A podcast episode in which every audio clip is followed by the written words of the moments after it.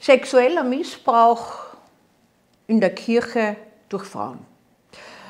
Die großen Prozesse, Missbrauchsprozesse weltweit gegen religiöse Würdenträger sind fast zum Abschluss gelangt. Aber immer wieder taucht noch ein Fall auf, wo man Opfer findet, ein Opfer sich meldet und berichtet. Erstaunlicherweise ist diese Bewegung an den Frauen als Täterinnen vorbeigegangen. Hin und wieder werden Nonnen angezeigt, 20, 30 Jahre später, Erzieherinnen in religiösen Instituten, dass sie übergriffig gewesen wären, dass sie jahrelang Machtmissbrauch betrieben hätten, sexuelle Handlungen vollzogen hätten. Auch ich höre das immer wieder in meiner Praxis.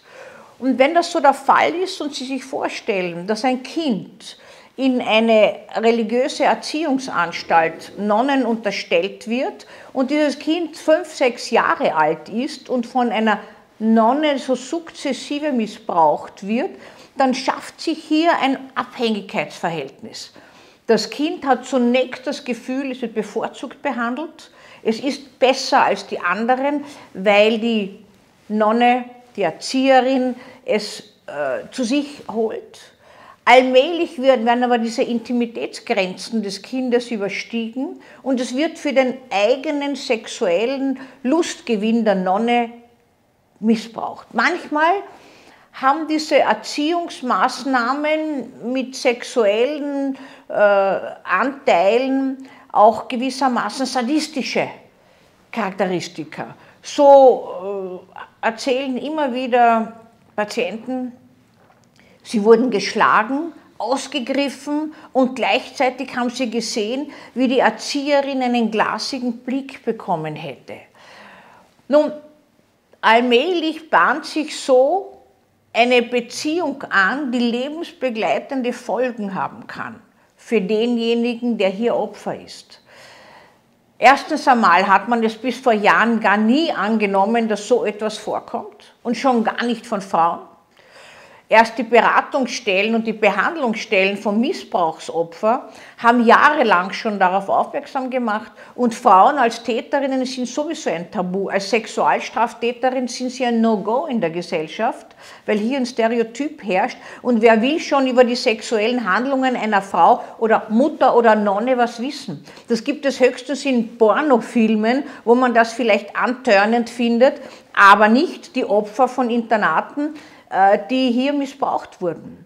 Und welche Handlungen werden denn hier vollzogen? Man darf äh, der Nonne auf die Brust greifen, man darf der Erzieherin zwischen den Schritt greifen, man soll ein bisschen hier oral sie befriedigen, Schrittweise wird man hier in die Liebe sozusagen eingeführt, aber eigentlich ist es ein sogenanntes Grooming.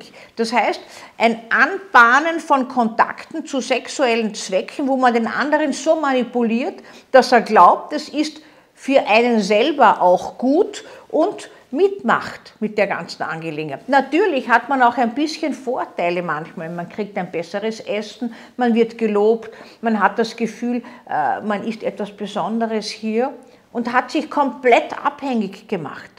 Erst viele Jahre später werden hier bewusstseinsverändernde Prozesse eine Einsicht bringen, was man als Opfer gemacht und erlitten hat. Und es wundert immer vor Gericht, dass nach 20 Jahren oder 30 Jahren erst Anzeigen erstattet werden und dass das oft schon verjährt ist. Denn damit etwas noch zur Anzeige und Anklage gelangen kann, müssen schwere Folgen entstanden sein. Es ist wahnsinnig schwierig, dass man das direkt zurückführt auf diese Erfahrungen, weil diese Menschen natürlich äh, viele andere Erfahrungen gemacht haben. Aber dieser sexuelle Missbrauch auch von Frauen in der Kirche, der ist völlig im Dunkeln, den tastet niemand an. Äh, erst vor kurzem ist in Deutschland eine Frau angeklagt gewesen. Wir wissen gar nicht, was herauskommt. In vielen Fällen werden die mangelsamen Beweisen freigesprochen, weil im letzten Moment noch die Opfer wieder zurückziehen. Sie haben Angst, als Lügner und Lügnerinnen dazustehen. Und ab und zu untersuche ich auch Opfer und die haben das Gefühl, dass man ihnen ohne dies nicht glaubt, weil das wurde ihnen schon früher gesagt. Du kannst dich ruhig an unsere ähm, äh, Vorständin und Äbtin wenden. Sie wird dir nicht glauben, dass ich sowas mache. Außerdem ist es gut für dich. Es tut dir gut. Es gehört zur Gesundheit, dass man regelmäßig Sex hat und du fangst den früher an, wirst eingeführt von mir in die Liebe.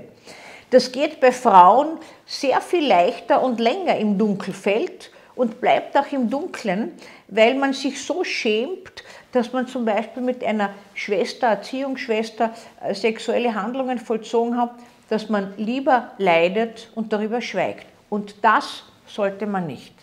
Man sollte immer auch den Mut haben, das zu artikulieren und den Mut haben und die Möglichkeit haben, diese Gefühle, die da dazugehören, zu verbalisieren. Ein kleiner Einblick in eine dunkle Ecke.